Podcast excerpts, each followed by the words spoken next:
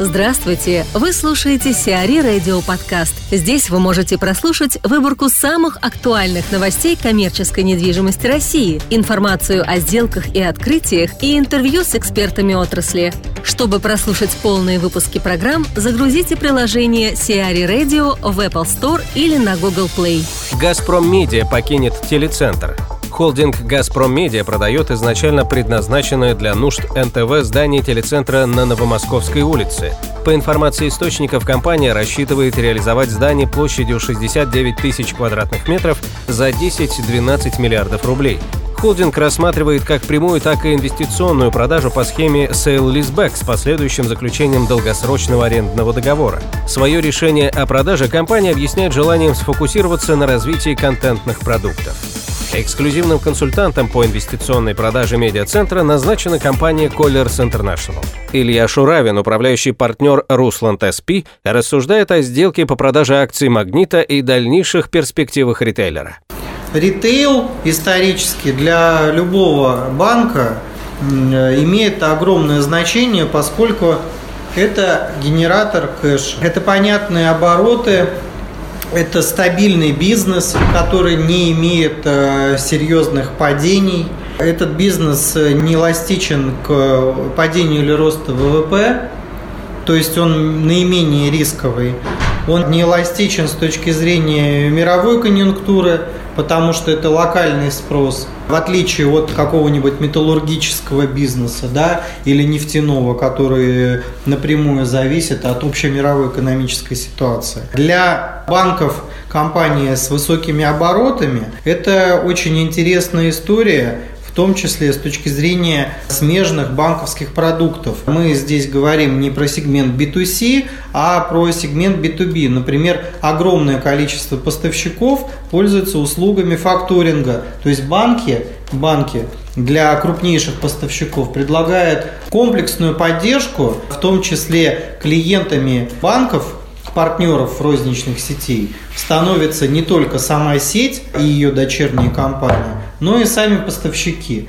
То есть э, получается, что охват услуги банкам, которые находятся при крупном ритейлере, он гораздо более широкий. То есть возникают многочисленные побочные программы, которые монетизируют этот бизнес. Кроме того, исторически работа крупных банков с крупными ритейлерами доказала свою состоятельность. Здесь пример можно привести ту же самую ленту, которая имела финансовую поддержку банков. Любой крупный ритейлер – это, по сути, портфолио, которое имеет в своей структуре два типа бизнеса. Первое – это рентный то есть сама компания может э, всю недвижимость переоформить на свою же дочку и сделать условно арендные договоры. Это, Слушай, само по себе является инвестиционным продуктом, и даже если э, ВТБ захочет это реализовать,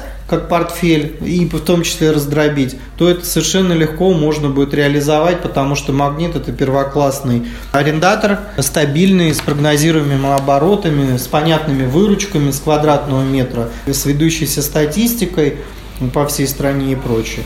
И второе, розничный бизнес сам – это, как говорит любой банкир, любой розничный бизнес – это генерация кэша.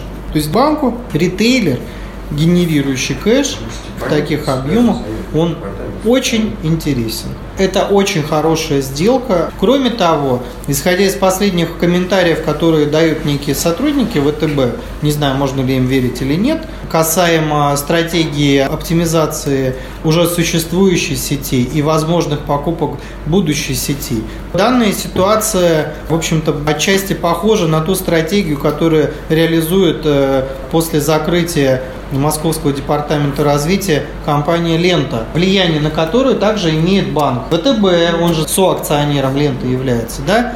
И действительно, оптимизация работы, снижение костов, отжим поставщиков по ценам, снижение ставок аренды по арендуемым помещениям, да, корректировка ассортимента, внедрение новых торговых технологий – Все это сможет позволить компании улучшить финансовые показатели. Еще можно добавить, что озвученная недавно, уже после покупки стратегии возможных приобретений местных региональных сетей вполне допустимо, поскольку у «Магнита» есть несколько форматов разного метража. И с учетом высокой эффективности и высокого объема продаж с квадратного метра, любое такое приобретение, оно может позволить делать магниту качественные скачки в отдельных регионах. Они недавно заявили о том, что они будут оптимизировать существующие сети, не будут активно развиваться, но могут смотреть другие сети, небольшие региональные в покупку. Ананьевы по-братски поделили бизнес.